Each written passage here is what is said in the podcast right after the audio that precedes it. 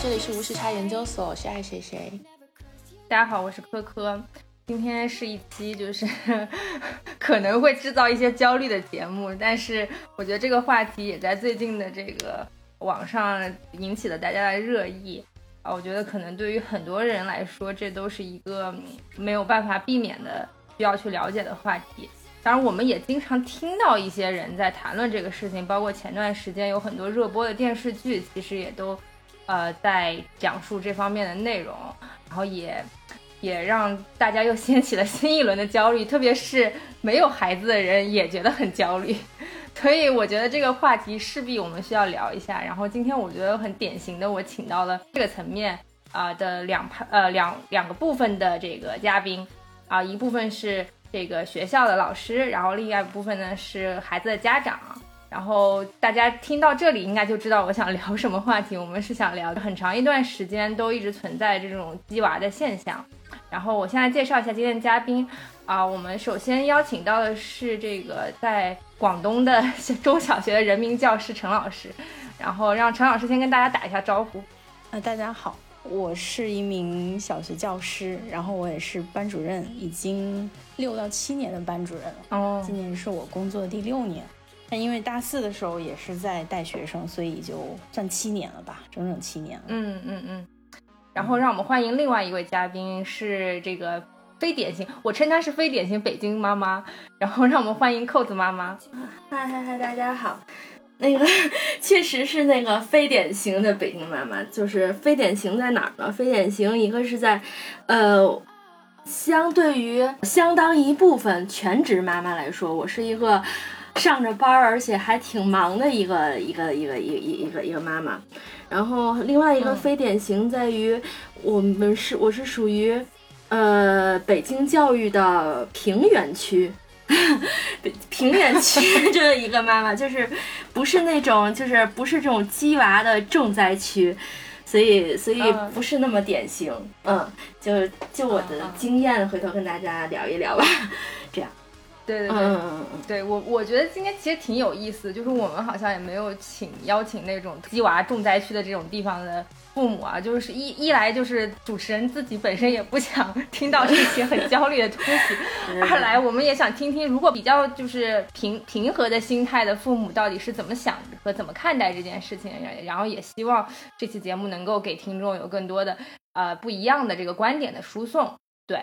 呃。首先，我我想问一问，就是说，目前，因为因为确实离我们俩很远，离我和爱谁谁都很远，就是 毕竟到现在也没有结婚，也没有生小孩，所以我们也不太清楚，就是说，到底现在就中小学目前的教育情况是怎么样一个情况？就是说，因为经常会听到一些说什么，好像学生都会去线下课去超前学习，然后好像老师上课的时候讲的东西，大家其实都在线下班都已经学过了。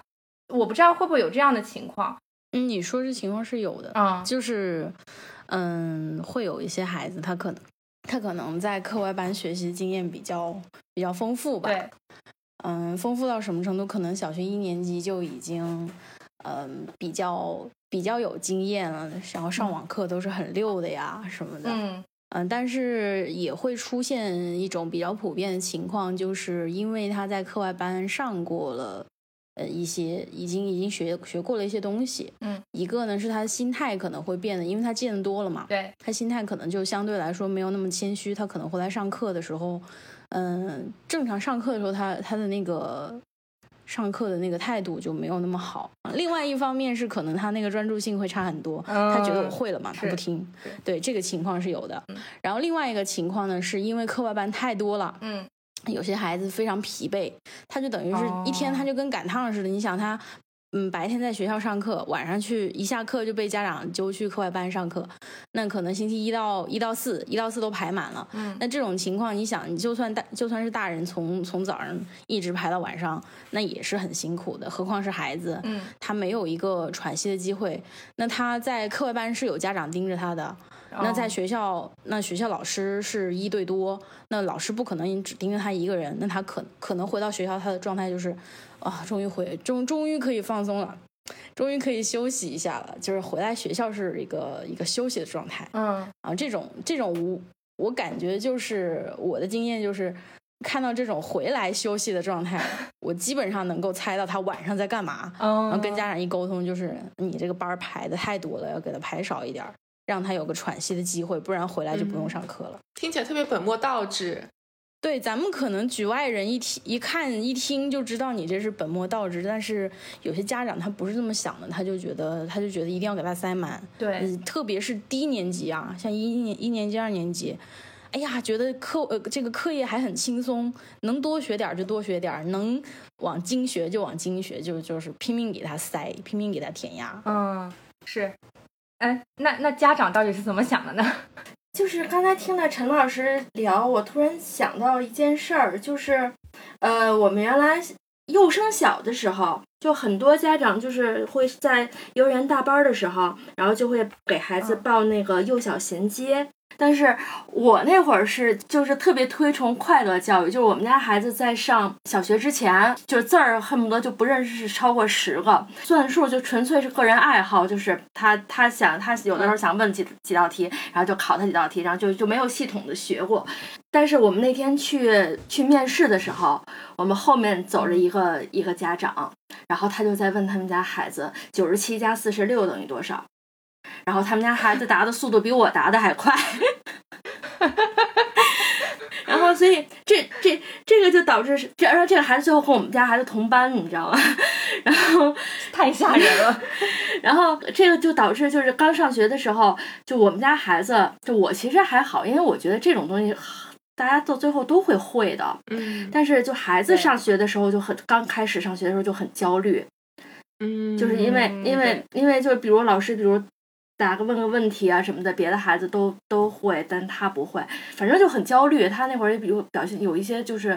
就是非常焦虑的那种那种那种表现吧，具体。但是后来慢慢的就好了。然后到了二年级的时候，我们老师班主任在开家长会的时候，还特地请我，然后上台去讲一下我们家就是这个孩子就是怎么进步这么大的，就是从一开始什么都就是。就像我说的，慢慢的都会追上来的嘛。对就是所以老师还让专门专门请我去谈一下这个孩子是怎么怎么进步这么快的。但是其实我想说，确实那一年还挺焦虑的。但是你要说我后不后悔，我不后悔。你要让我就就是再回到就是幼儿园的时候，我可能还会这么做。嗯。嗯，我补充一一个故事，因为我今天正嗯好见了一下我嗯朋友，然后他们小孩儿就是现在大的已经上小学二年级了，但是在当年选幼儿园的时候，啊、那个幼儿园的老师特别特别骄傲的跟家长们说。基本上从我们这个幼儿园毕业的小朋友，他说的是基本上都能够从一嗯数到一百、呃你们美国幼儿园要求这么低吗？对，并不保证所有人都能数到就一百、就是基本上可以，特别骄傲。嗯，就是我不知道别的地方，就包括广州陈老师那边，他们那边嗯幼儿园是。就是幼儿园毕业是什么个程度？像北京公立幼儿园基本上是什么都不教的，就是什么都不教。哦，嗯嗯，嗯，是公立幼儿园对，不教东西，就是就恨不得数数都、就是数数都不教的这种，就每天就是唱歌跳舞剪纸，画画，就是就就是就是这种活动。所以就是你要是想学，你要不就去上私立，要不就去上我刚才说的那种幼小衔接。然后刚才陈老师说的，就上了小学一二年级，让大家在外面补课这个事儿，我觉得其实是这样的，就我我特别喜欢拿这个跟熊赛跑这个这个故事来举例子。就是原来吧，就像我小时候，我们小时候就是无从一年级开始，就是每次都有考试，考试都会老师都会出出出排名的，你排在你们班，你考了多少分儿，你排在你们班第几。但是现在现在是没有的，现在即便我同事的孩子他们先上了初中初一，这种排名也是没有的，就你不知道自己自己家孩子在什么位置。就这件事情就就会导致直接导致家长很焦虑，这叫我刚才说熊赛熊赛跑就是这样的。原来你是大家都大家都是就被两个人被熊追，然后呢，你只要跑过你的同伴就可以了，对吧？就因为你都能看见，只要你能比你同伴跑得快，你就不会被熊吃掉，对吧？但是现在是让大家都蒙着眼睛跑，就是。你也不知道你你你也不知道你跟你的同伴谁跑得快，你也不知道熊在哪儿，最后大家的状况就是累死，就是跑死，就现在就是对对对对对，现在就是这种状态，所以所以你也不能你也不能怪怪学校，你也不能怪家长，嗯，怪制度也没有用，反正就是现在就是这么一个情况。对，嗯嗯嗯，他其实设立这个的初衷肯定是好的嘛，就希望不要有这种排名竞争的意识。对对对。但是没有想到有很多更多适得其反的效果。对对对对对。然后我想问一个问题，就是。其实我之前跟很多人聊聊的时候，他们会说，就是是这种线下给孩子超前学习，其实一定程度上也培养了孩子对这门课的热爱。因为比方说，刚刚像刚刚陈老师说的。就是小朋友上学之后，老师上课问的问题，他基本上都能抢答了。那他是不是觉得很自信？那我在这门课上，好像好像其他人都不会，就只有我会一样。就其实无形当中也培养了孩子这种对这这门课的兴趣嘛。我觉得培训班，这这是培训班，现在都是这么说的。培训班的广告都是这么说的，就说你 你不要说我们超前学习，你看孩子在课上答的特别。就是就特别踊跃，因为他会啊。我个人觉得这个事儿分孩子，就有些孩子他可能就是需要这种这种成就，所谓的成就感。但是，嗯，但是我觉得还是还是会有一些孩子，就比如哎，这块儿我听过了，这块儿我不就是我就我就不再我就反正反正我会了，我就听过了，然后就这样了。甚至我还听说，就是有些老师，比如讲到了这块儿，有的孩子就直接拿出了在课外班讲的笔记，就啪就放在桌子上了，然后就是嗯，就就就你讲，就这种教学效果，我觉得就是肯定会是会受影响的。对对对对，我现在就想问，就说谈了这么多年素质教育，那中小学现在课业的压力到底是大还是小的？就是本身课堂教育这块儿，是不是真的做到了当初所说的这种素质教育或者减负的这个情况呢？我我感觉还好吧，就我们这边，因为嗯，前一段时间就就是现在是期末嘛，就是考试之前还让家长填了一个。呃，调查问卷是学校学校铺下去的，嗯，不记名调查问卷，嗯，但是会知道你是哪个年级的，基本上就是问，嗯，这个平时作业做到几点钟啊，嗯，周末有没有作业啊，嗯，嗯，然后这个这个作业的完成情况啊，有没有太大的压力，就是有一个这样的问卷会问家长，然后我们教师是看不到那个呃调查结果的，就不经我们手的，嗯。嗯，就是说还是会有意识的去控制这一方面，而且我们现在这边是一二年级是没有，就是规定是不能有回家的书面作业，不能有笔头作业。嗯，然后然后好像三到四年级应该是要求半个小时，还半个小时到一个小时内完成回家。嗯。嗯，回家的作业，然后高年级会再增加一点时间，这样子就是它会有一个限制。然后我们学校是倡导周末无作业，那我周末我是真的没作业，嗯，我周末我都会，特别是节假日啊这些，就真的没有没有任何课业的作业，但是我会布置一个阅读的任务，就是让他们自己选择，就是我不会限制看任何书。你反正要每天都要进行，就养成一个习惯，它是一个习惯性的作业，嗯，嗯，也不需要写什么东西，嗯，就是会有一个这样的东西，其他都其他全部都没有的，嗯，所以你说轻不轻松，应该比小时候，比我小时候，可能比你们小时候也都要轻松一些。然后这个低年级没有作业呢，其实我们也不敢说完全没有作业，就是不可能完全什么东西都不写的，对，啊，这个是很这个是很难，因为你二升三的时候。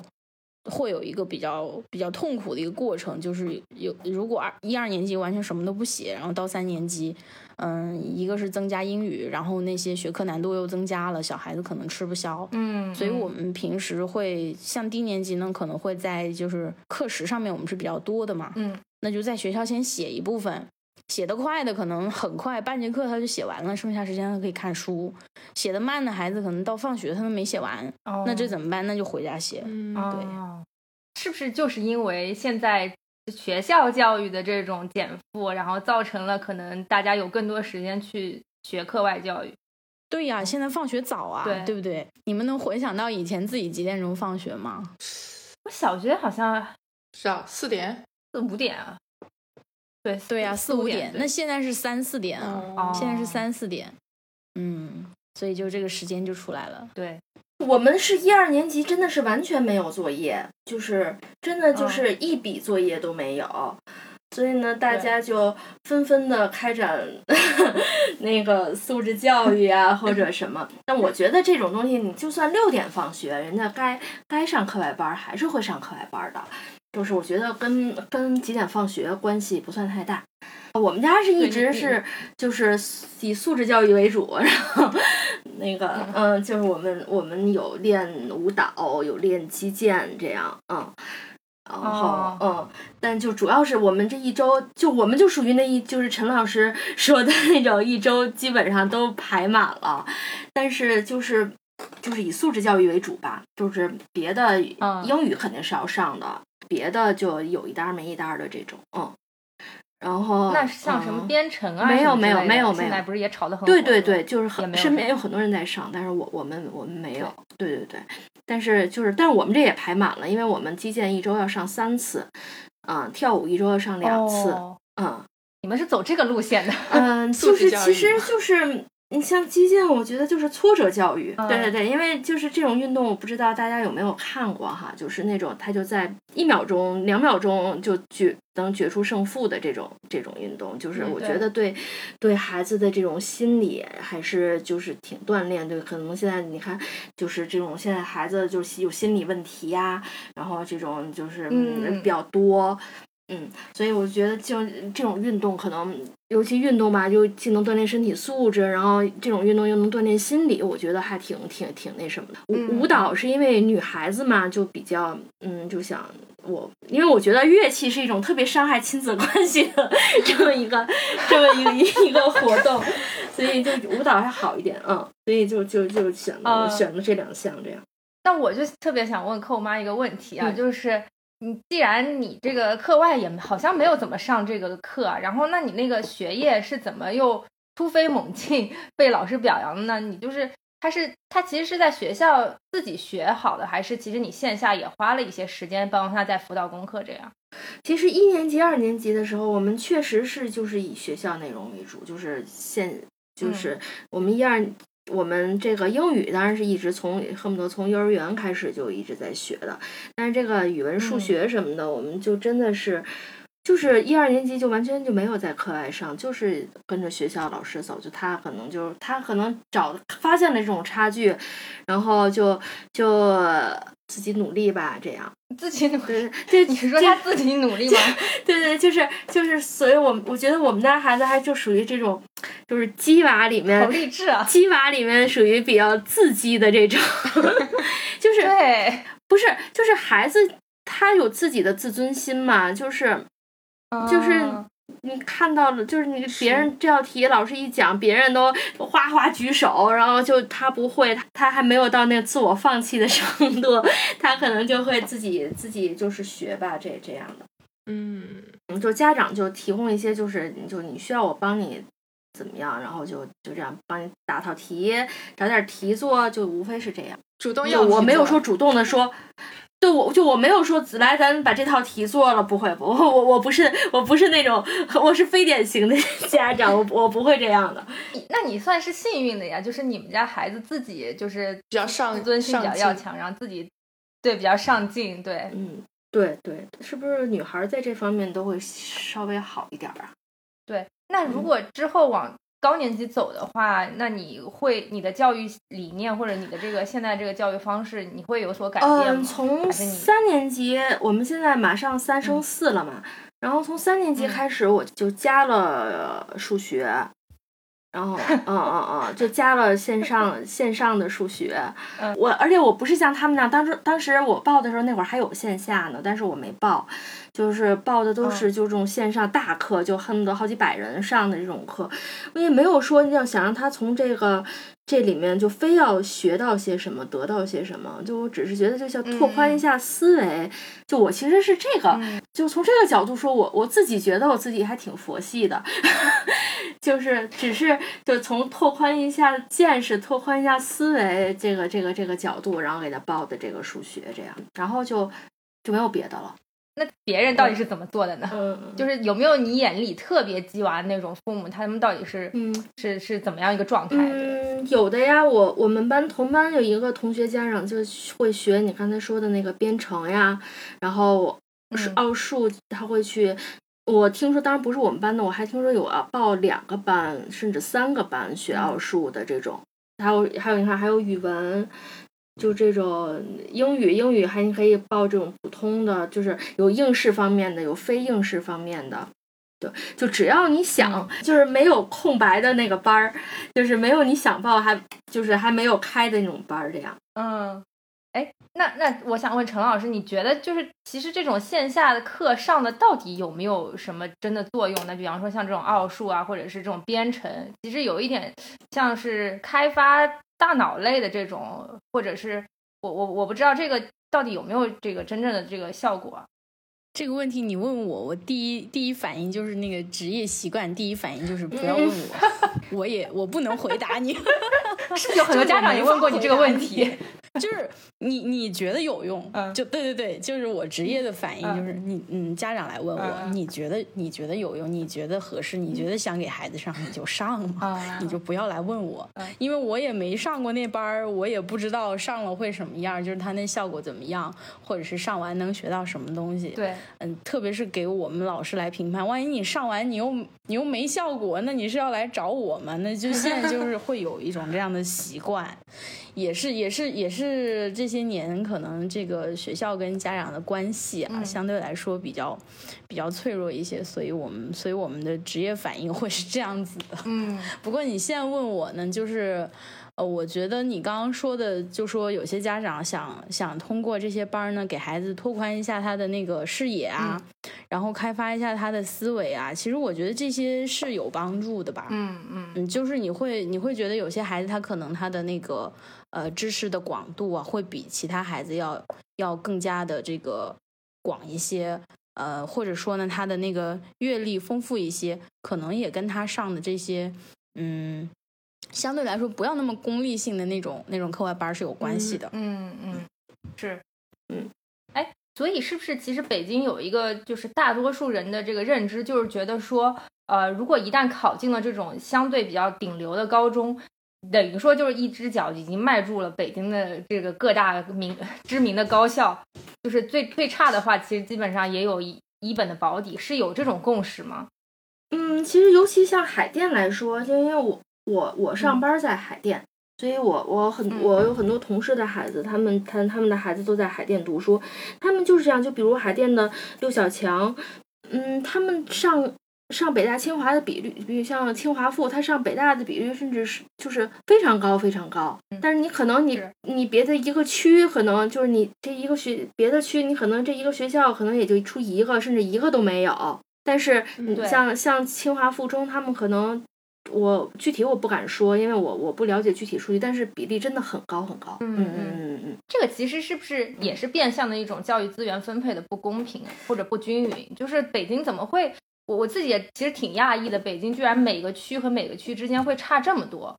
嗯，对。可能就是因为你看，像海淀就是高校，高校比较多嘛，就科科研机构啊什么的比较多，就是这种教育资源可能就会比较比较往那边倾斜，这样对。而且学生资源也只会越来越好吧，因为只有那些特别牛的小孩才能够进到这些高中甚至初中，甚至他们甚至很很多是考二代，就是 他们的父母就是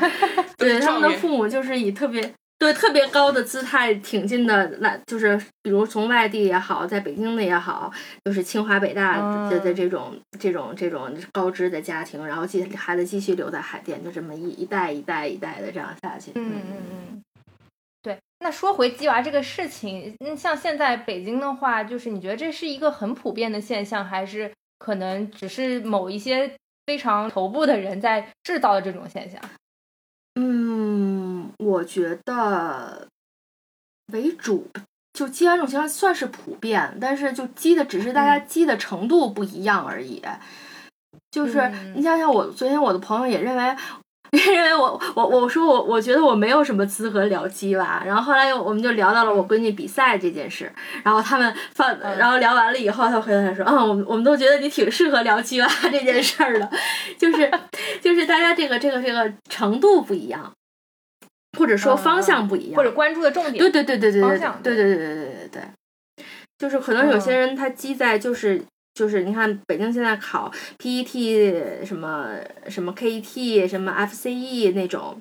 就大家都非常非常的疯狂，就恨不得 这个好像是那个牛牛津英语考试，对对对对对对对，就这种，你看每年北京的考场都已经都就爆满，大家很多家长都会就会去外地考试，你看这也是鸡娃的一部分，对吧？嗯，嗯，考这个试的主要的目的是为了什么？嗯，其实归根结底，我觉得就是你这个就还是刚才说的这个学校好学校，大家争夺这个好学校，好学校学标准，对，比如我这好学校每年，我们打个比方，它就能收一百人，嗯，它总得有一个嗯。标准来收这一百人，对吧？大家考试你都考一百，呃在学校考试都考一百分儿，那我用什么标准来来筛呢？他说，哎，你你考过了 PET，哎，那那我就收，那我好，我现在就收考 PET 的，考 PET 考考嗯考的比考的比较好的，那我怎么着就好？哎，大家现在都考，然后大家就都考 PET，PET 都考过了。那怎么办？那我我还是我还只能招一百人啊，对吧？我老师就这么多，我还只能招。哦那我怎么着呢？然后大家就去考什么 FCE，然后就去，然后我就去收这种，然后慢慢的大家就都卷上去了。就是我觉得就是这样的，是这是这样的，对这种情况来造就了大家这么这么这么鸡娃的这种情况。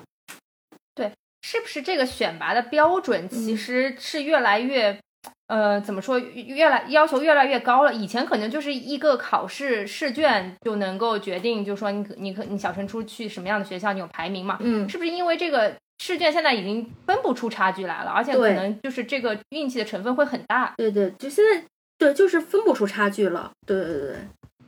小升初这个这个考试不考了呀。嗯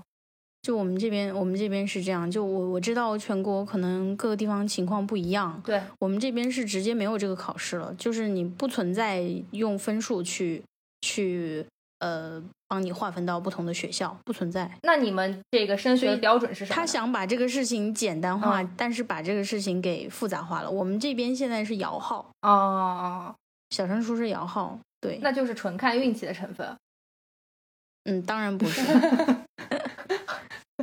好吧，那广州这边情况怎么样呢？之前也跟一些广州的朋友聊，然后说好像广州整体教育的这个还是比较佛系的，就是他们从小长大的那个环境还是比较宽松的。我不知道多年之后现在是什么样是的情，况。比较宽松，嗯还是挺宽松的，就是可能跟内地啊，嗯，或者特别是北方的北方的小朋友比，这边小朋友已经比较轻松了，相对来说。，对。那父母对孩子教育这一块呢，有有很激的那种表现吗？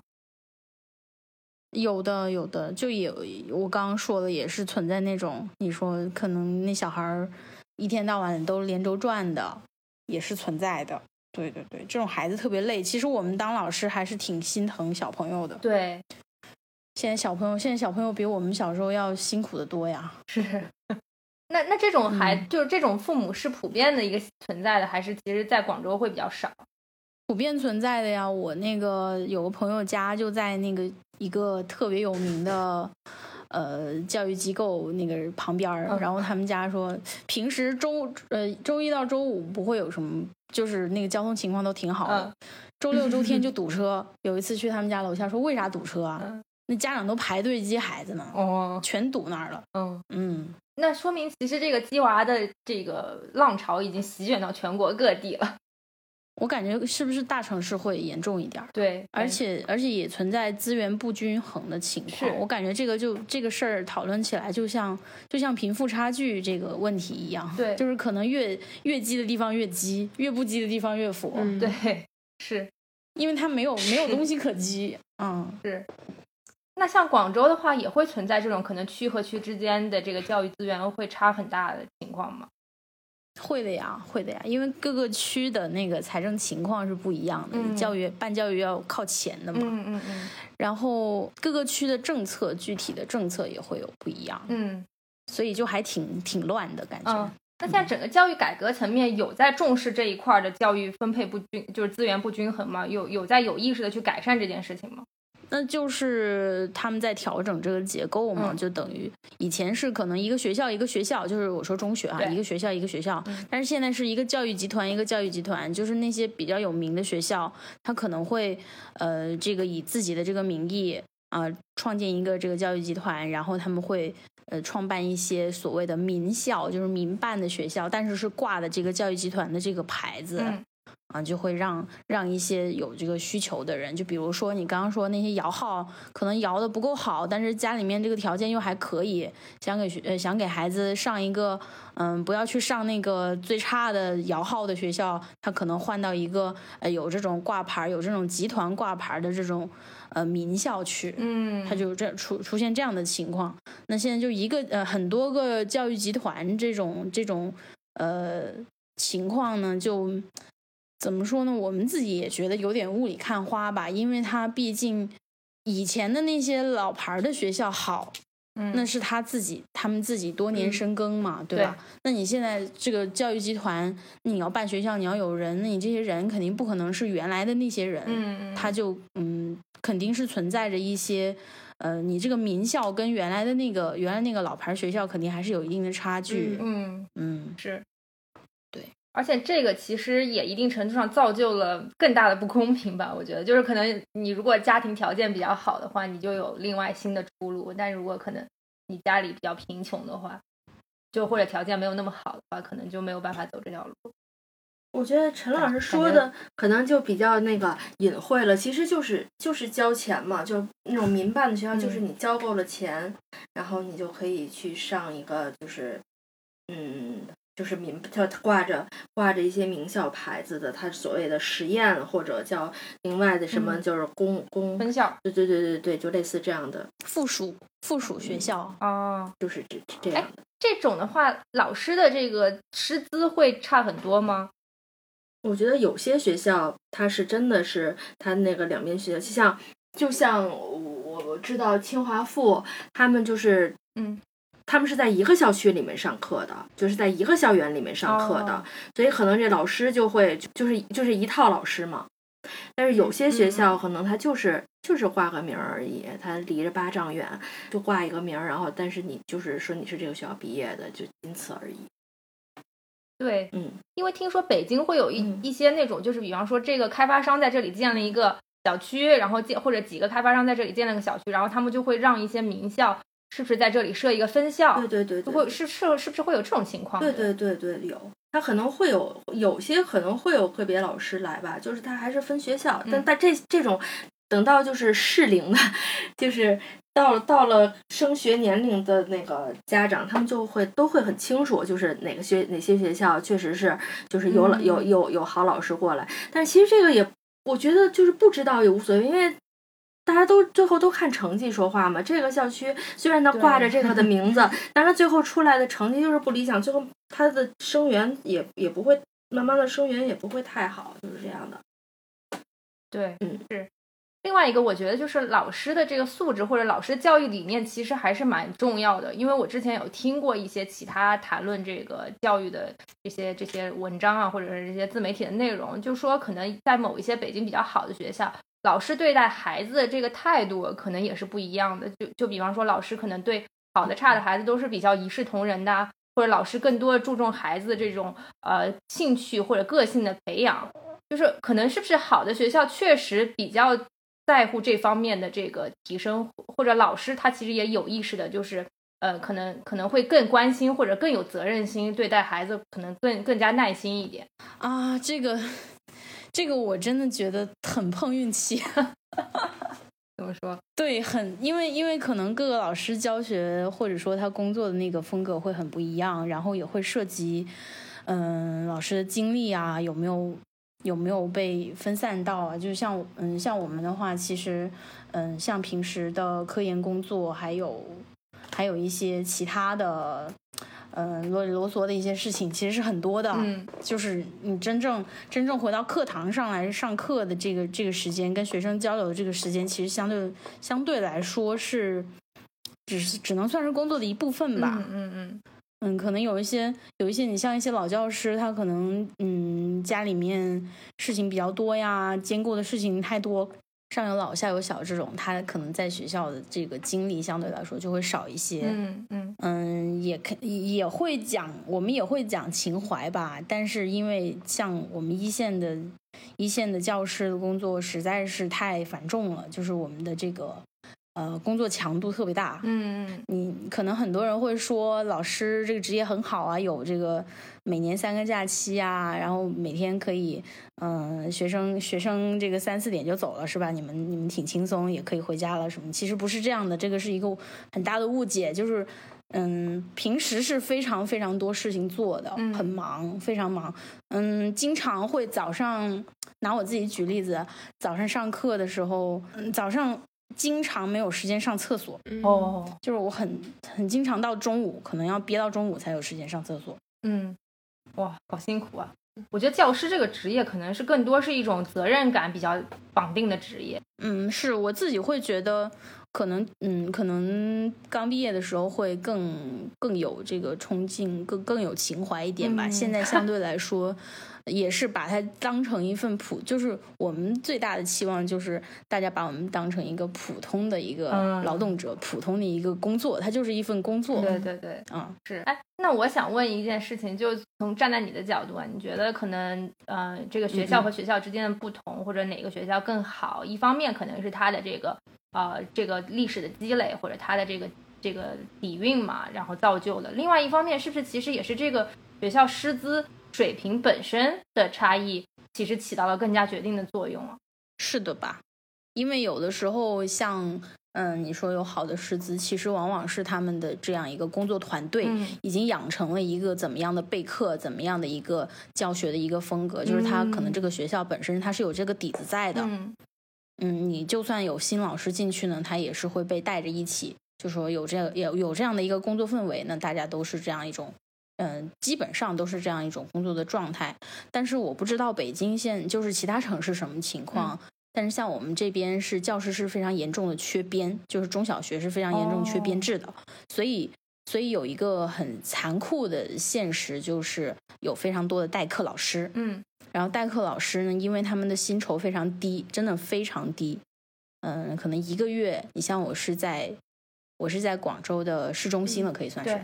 市中心这样的区域，代课老师一个月只能拿到三千块钱。啊，你们感受一下这个这个薪资，那能有就是你给人家三千，大家是同工，，对同样跟嗯我这么忙，对对吧？对，那你给人家这个工资，那你能指望人家给你做到一个什么份儿上？是所以呢，这个代课老师的问题就会，代课老师就是一个流水盘，就这个学期做就做一个学期，可能下个学期就换人。嗯，那这个缺编的问题是，嗯、是什么原因造成的呢？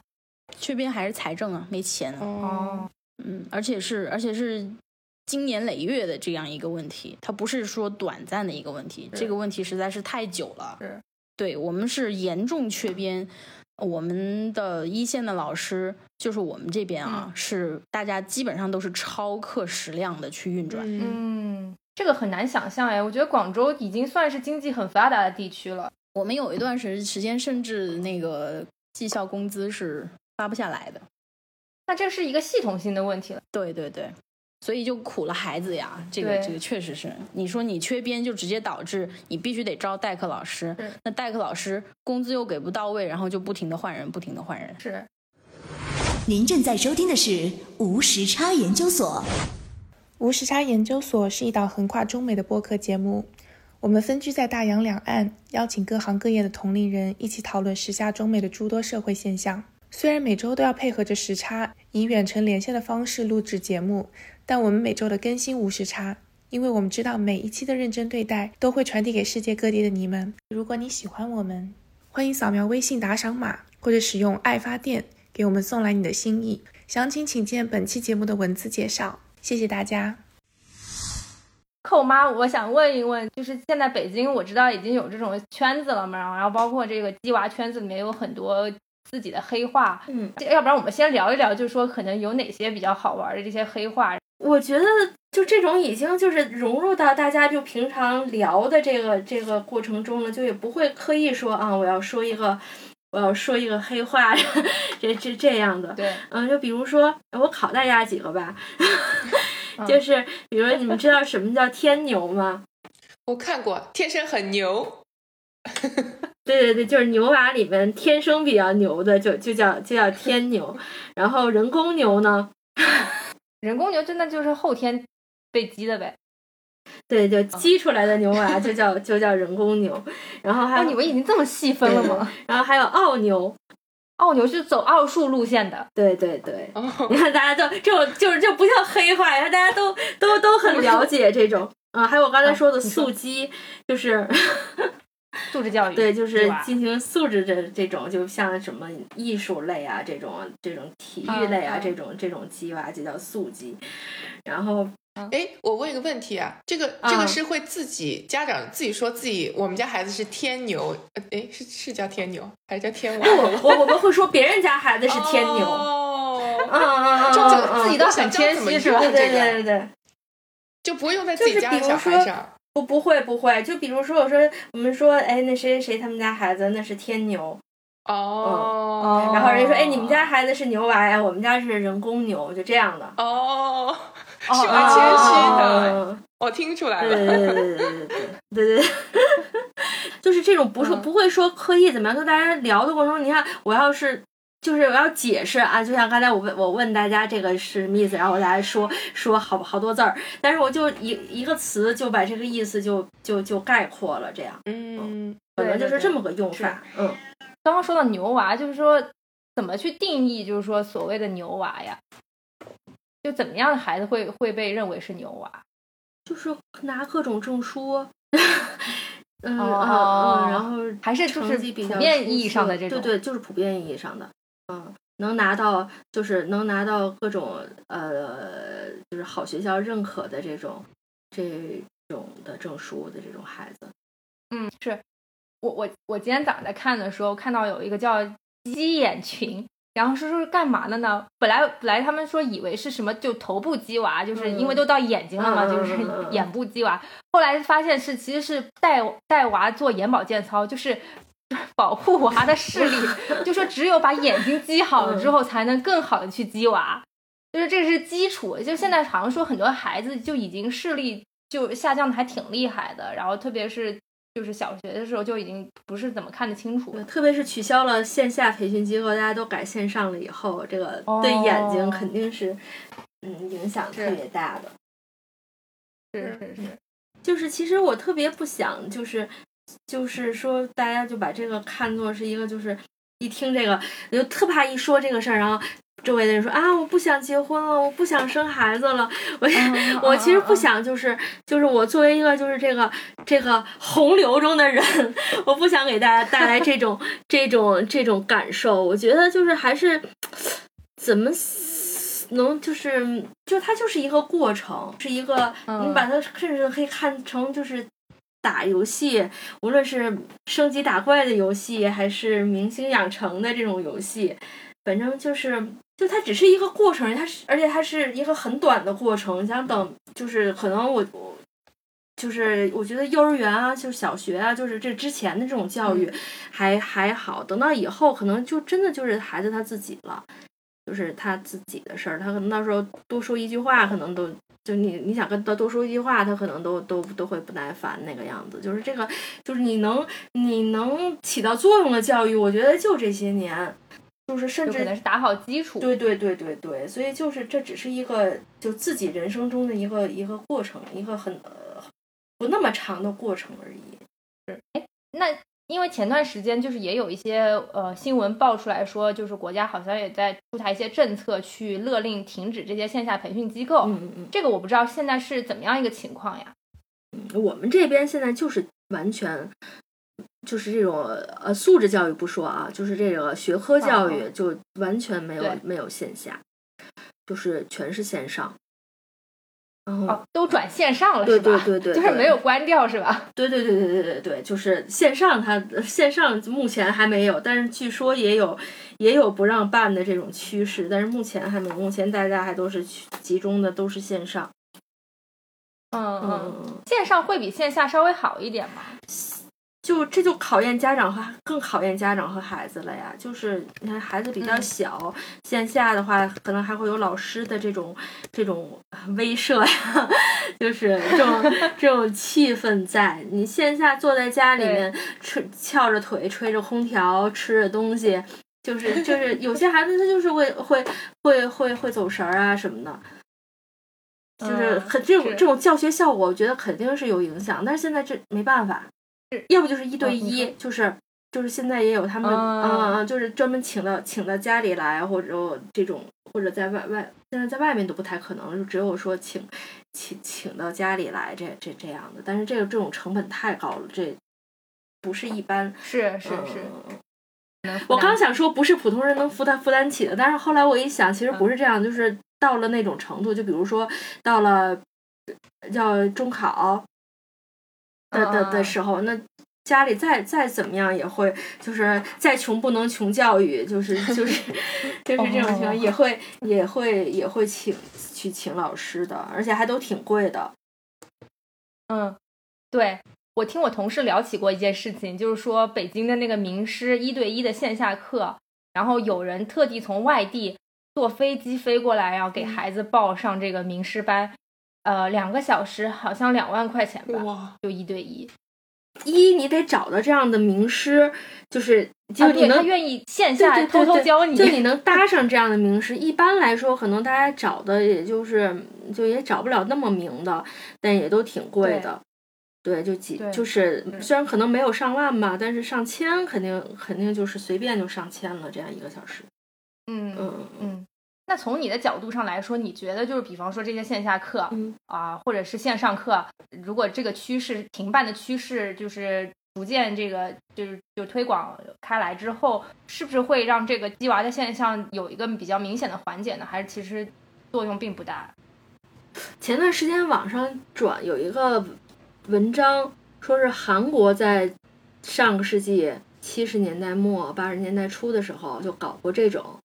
最后滋生的就是全大家都是一对一的这种贵族教学。你这样就其实我觉得这不是这不是国家想要看到的。我觉得如果真的想改变这种就是各种。鸡的这种现实还是得从根源上解决，就是你考学的这个制度，它它没有，它这个标准没有改，你这些改都只能是让大家再找更偏、更更隐蔽的这种路来来来鸡娃这样。嗯，是。但是你换一个角度说，你这种。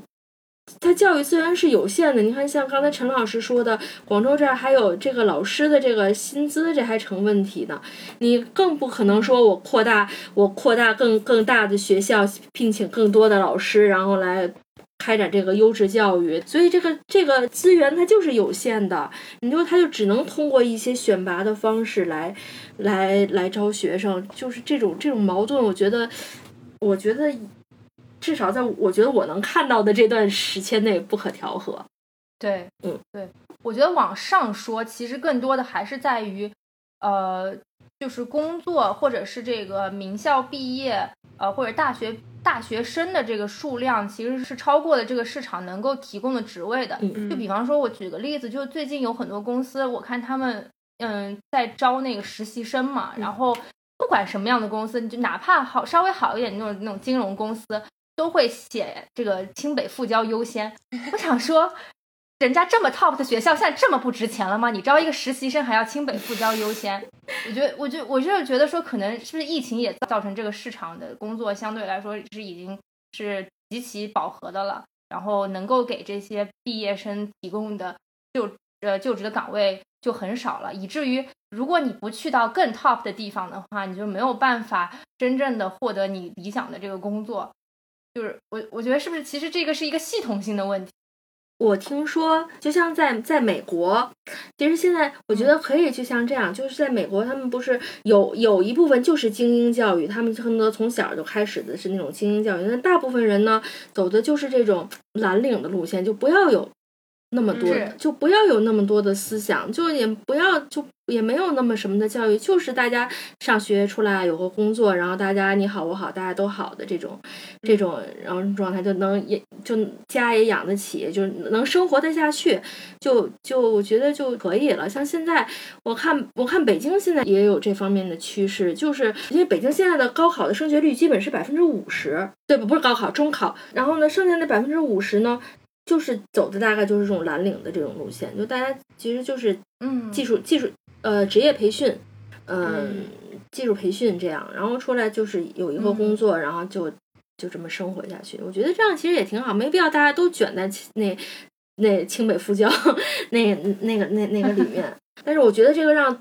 让大家接受，可能我觉得还是还需要一一定是一定的时间。谁不希望自己家里有个大学生？对对对对对，谁不希望家里有个清北复交呢？这样的。对，嗯，我觉得可能还是就职业的这种阶层感。在国内比较强吧，我觉得在美国，你在一个小地方，你在一个工厂工作，你拿的工资也是会很不错的，你肯定能够有一个比较好的生活，能够买起买得起，就是在当地买一个那种，你不是说大豪宅，你买一个小 house 肯定是没有问题的。对，就是尤其是房子这个事儿，你像在在中国，大家就是不是大家认识，就是事实就是这样，你你蓝领出来的，你买你就离买房子 就更远了，所以这都是一环套一环，都是咬合的，就是你。甚至不知道从哪环开始，开始开始改起。我觉得可能现在就是一个实践实验的这么一个阶段吧。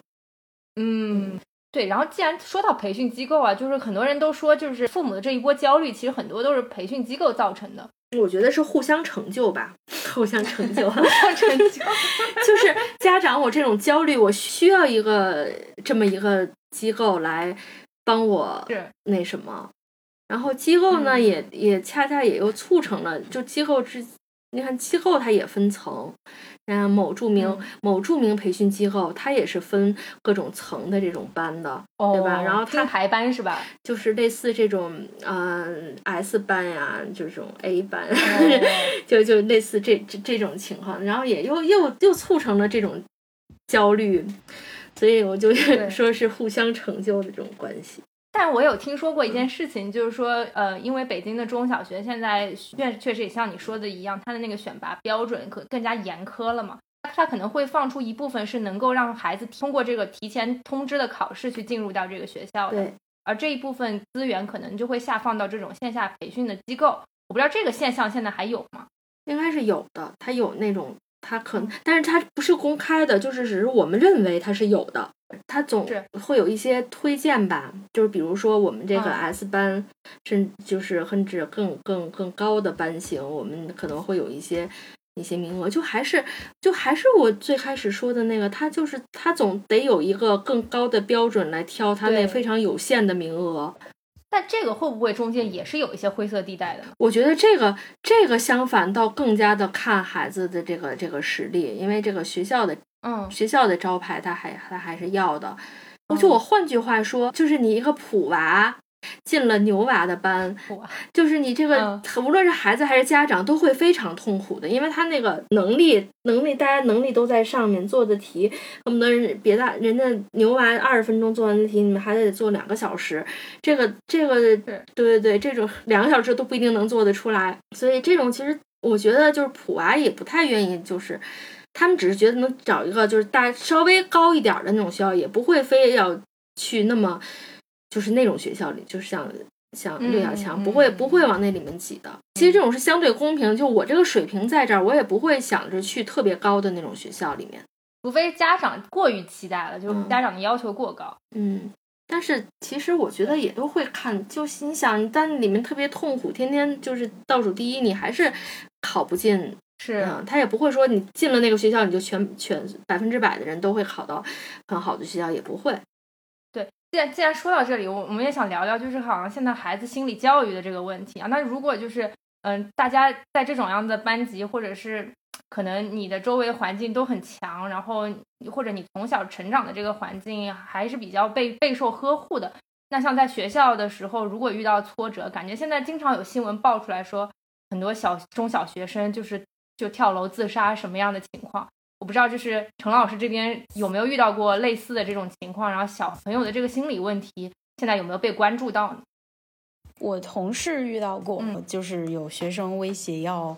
威胁要跳楼，然后真的跑到那个天台去，然后后来是校长非常。非常，我们校长非常英勇，非常果断的去劝劝他，然后把孩子抱下来了，就直接是趁小孩不注意把他抱下来，就把这个事儿解决了。嗯，我的经验，因为我还是在小学嘛，就是还小的年纪小的孩子，那还是会受家庭的影响是最大的，所以一般出现这种嗯情绪处理非常非常不会情绪处理啊，嗯，然后嗯经常发脾气啊，或者说是。负面的这种情绪很爆棚的这种小朋友，往往都是因为家里面会有一些因素影响到他。嗯，哎，这个现象我觉得是不是这两年会更普遍一些？我觉得好像在我们中小学的时候，我每天被叫起来罚站，我也从来都没有觉得有什么丢 脸或者 面子上挂不住的事情。可能我们现在信息 信息的这个传播也更广，就是可能有这样的事情，你就有有媒体报道，然后会形成一种效应，可能几天内或者说一段时间内是比较多一些，诶，可能给你造成了一种这种感觉，好像好像是增加了，对对对，可能会有这样的感觉，对。那学校有在有意识的做一些心理教育的这种辅导，或者是这种疏疏导吗？是有的呀，是有的呀，而且学校会。而且学校会给学生做一些那个，呃，我们所说的心理测试，就是我们会我们会这边会留个底，大概大概自己知道可能哪些学生他会处于一种比较边缘，或者说他这个状态需要需要我们关注，嗯，就会去由班主任或者是心理老师会去做一些工作，这个是有的。嗯，而且我想会不会是现在的这个。就是家长可能对孩子的这种情绪也更加的关注吧。就是像刚才说的，咱们小时候好像也没有这种，就是很就是被也有被罚站，甚至被体罚呀这种，然后也没有说也没有发现身边的人也有也也也怎么样。可能我觉得现在就是现在大家普遍从从成年人到开始吧，就大家都对这个心理这方面更加的关注。我觉得可能有这方面这方面的原因。挫折教育是很重要的，挺认，就是挺认同，就是嗯，你会觉得说现在的现在小朋友可能在家里面，他可能家庭环境比较宽松，对，特别是特别民主的一些家庭，对对对，反而他来到学校，对他来到学校，他可能就会出现一些情绪的一些自己不会调整啊，或者说是或者说是一些比较任性的表现，嗯，都会有，嗯嗯。所以，对，所以我们家，我之前就让他去练这个这个击击剑，我也是就是有这方面的考虑，而且我觉得确实是有效果的，就是孩子的情绪就会比刚开始头几年的时候稳定很多，就是对这种得失胜负的这种就是嗯好很多这样。对，这好像确实是比学乐器要有效一点。对对对 对对，学乐器就自己闷头在练。我我我还想问陈老师一个问题，你觉得就是就比方说现在这些孩子，他们可能情绪不太稳定，然后呃，可能就是有有做出一些过激的行为，这个是不是因为老师确实就是有说一些可能有有损他们自尊的一些话，还是在你看来，其实这个相对来说还是比较比较正常的一件事情？更我觉得还是要具体情况具体分析吧，而且每个老师的这个素质。风格呀，不管说是对对素质也是参差不齐的，而且你说教师团队这个团队实在太多了，太大了，就是很多很多的人，可能跟学生相处的过程中有一些摩擦，有一些争执，这些都很正常的。但是你说非要激化到，嗯，像那些已经可以算得上是社会现象那种矛盾，那这种肯定是要去要去找具体分析它这个背后的原因是怎么回事儿。这个问题我想说两句，就是那个我在疫情以前、疫情前的时候，怎么说参与过他们班，就是孩子班里的一个活动吧，参加过两次，就是帮孩子们排一个节目。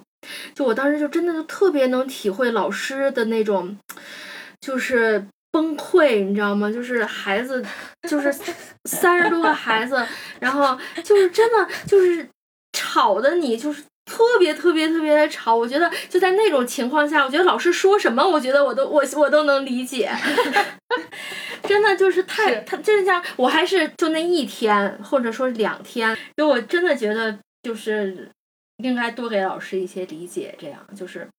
还是我觉得尤其在这种孩子这种心理上，我觉得还是就我甚至就觉得家庭教育其实这样更加嗯更加重要的这个比例吧，这样。其其实大家要知道一个一个事实，就是学校以什么东西放在每个学校以什么东西放在第一位，不是学不是教育，是安全，嗯就是一定是安全是第一位的，就是不说是保护学生，我们也会说是我们老师会说保护要保护自己，那其实就是保护学生的过程就是保护自己。其实我们是把学生的安全一定是放在第一位的，嗯嗯嗯，就我们也不想看见出现任何的这个安全的问题、安全的这个事故。嗯。我们其实刚刚很多层面上都在讲妈妈妈妈，然后我们来问一问爸爸究竟去哪儿了？就是为什么我们总说海淀妈妈，然后感觉这个父亲在教育的这个过程当中是缺位的？我不知道现在这个情况有没有所好转。嗯，现在确实就是也是有这样的情况，然后爸爸来负责来带孩子，但是现在好像似乎爸爸带出来的孩子，有些就是不输妈妈，就是爸爸带孩子不输妈妈带的孩子这种感觉。嗯嗯嗯我这边感觉是这些年会好一点，嗯就是早前可能就跟妈妈们打交道会更多一些，特别是开家长会，可能你乍眼一看基本上是妈妈，可能个别几个爸爸。这些年会稍微好一些，有一些会是确实是像就是爸爸带，妈妈管的比较少，反而找妈妈的情况。可能他会说你你这个事儿你要去跟他爸爸说，嗯 然后但是我也我也是遇到过非常糟糕说糟糕嘛糟糕的爸爸，嗯。就曾经是有试过通知入学的这种电话啊打给爸爸，因为你拿的电话的时候，你并不知道哪个是爸爸，哪个是妈妈，就是一个电话打过去，然后他就当时那个态度就非常差，那个爸爸就是就说你这个事儿你去跟他妈妈说，我这儿没空。哦我是心想，小孩入学的事儿通知你来入学，你你都你都不愿意跟我说，就是我就两句话我就说完了，通知你什么时候来，带什么东西，对他都不愿意听，就有这样的情况。然后我自己亲身体会还是就是父母都重视，都呃重视跟孩子的连接、嗯沟通，愿意跟家呃跟这个老师嗯互动的这种这种家庭，往往带出来的孩子会更优秀一些。嗯嗯。那爸爸和妈妈在这个教育过程当中会有什么比较大的不同？会的，包括心态上。会的，嗯会的。就是主要我觉得爸爸可能爸爸们可能更加理性吧，嗯，对，更加理性，然后情绪对是的情绪更起来情绪更稳定一点，这样。爸爸也不会被线下那个培训机构搞得很焦虑，是吧？一般线下培训机构，一般我觉得好像都主要爱找妈妈，就是比较你可是你是马上要马上要暑要暑暑期了，暑秋了，你赶紧续一下费吧。就妈妈容易比较跟、嗯被带节奏，然后爸爸可能就会比较、比较那什么，而且爸爸说，爸爸这时候就会说了啊，我很忙，怎么怎么。哦对对对对，就在家庭教育上，可能爸爸就是更加理性一点儿，然后情绪能更加的稳定一点。对，就妈妈比较容易激动，比如说我有时候也跟我我们家孩子着急这样，但爸爸好像一般都会相对好一些啊。但是我觉得我就是家里面还是就应该教育孩子，还是应该。一个人为主导比较好。其实是这样的，就是我觉得这两个人，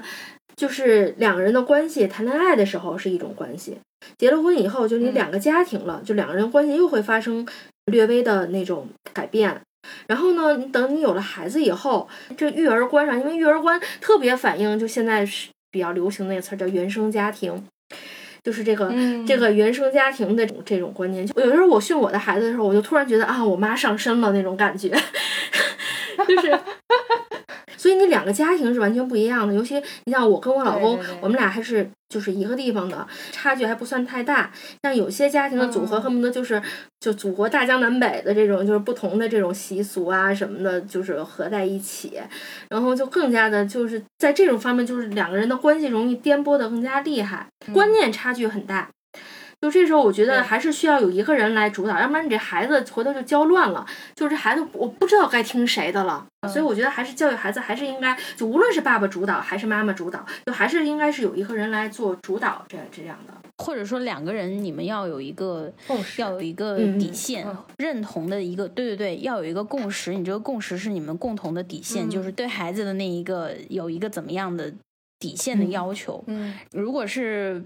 不是在这个底线，就是其他一些小事儿，我觉得一些呃生活啊、起居啊一些事情可以，就是咱们可以商量嘛，对吧？但是对孩子，你说学习，呃，或者说是具体的具体的这个，嗯、要上什么班儿啊，或者什么的，呃，两个人还是尽量要统一意见，然后特别大忌，就是不要在孩子面前嗯有嗯争执，有你们的意见不一，其实是给会会给孩子带来一种混乱。嗯，就是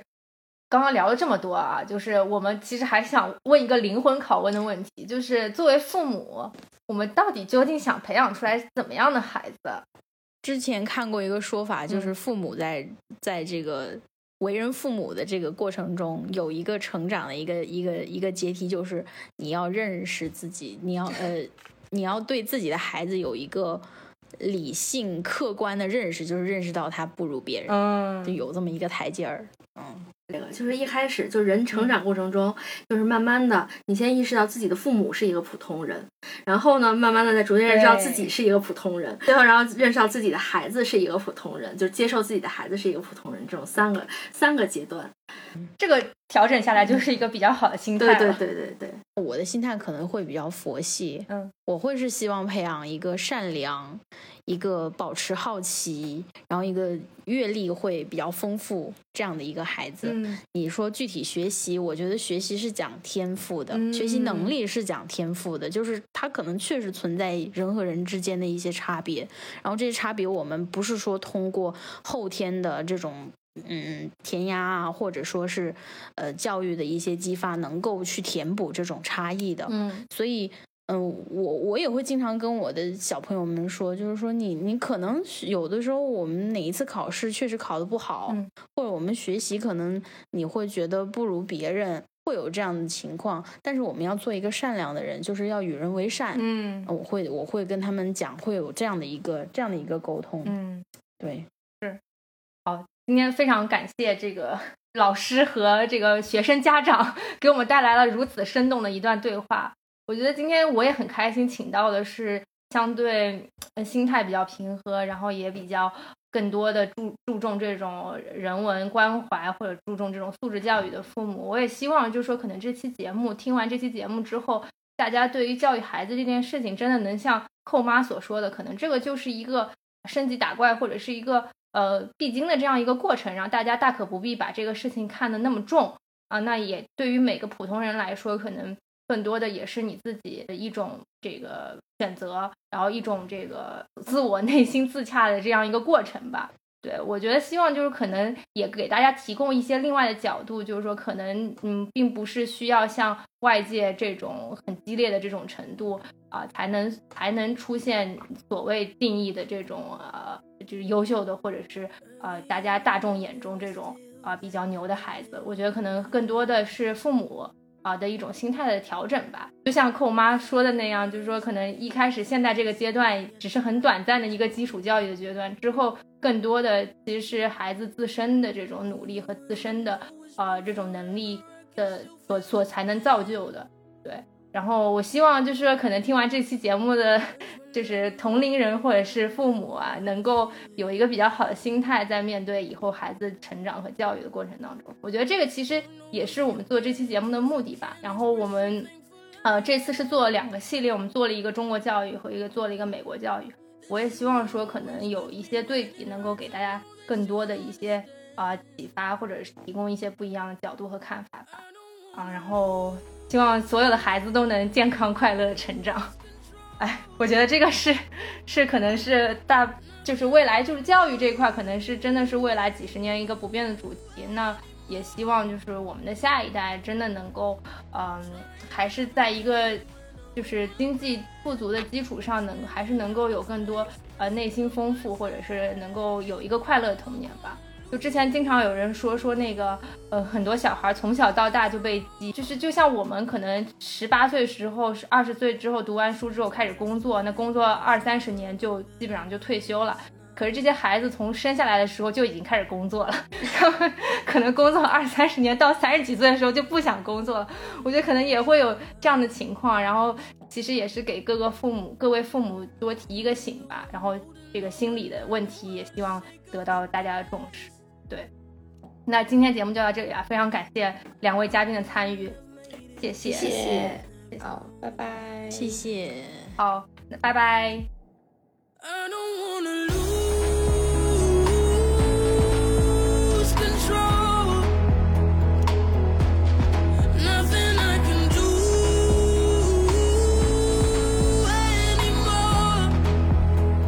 查研究所三周年周边持续发售中。产品详情和购买链接请见本期播客的详情页。欢迎大家多多支持。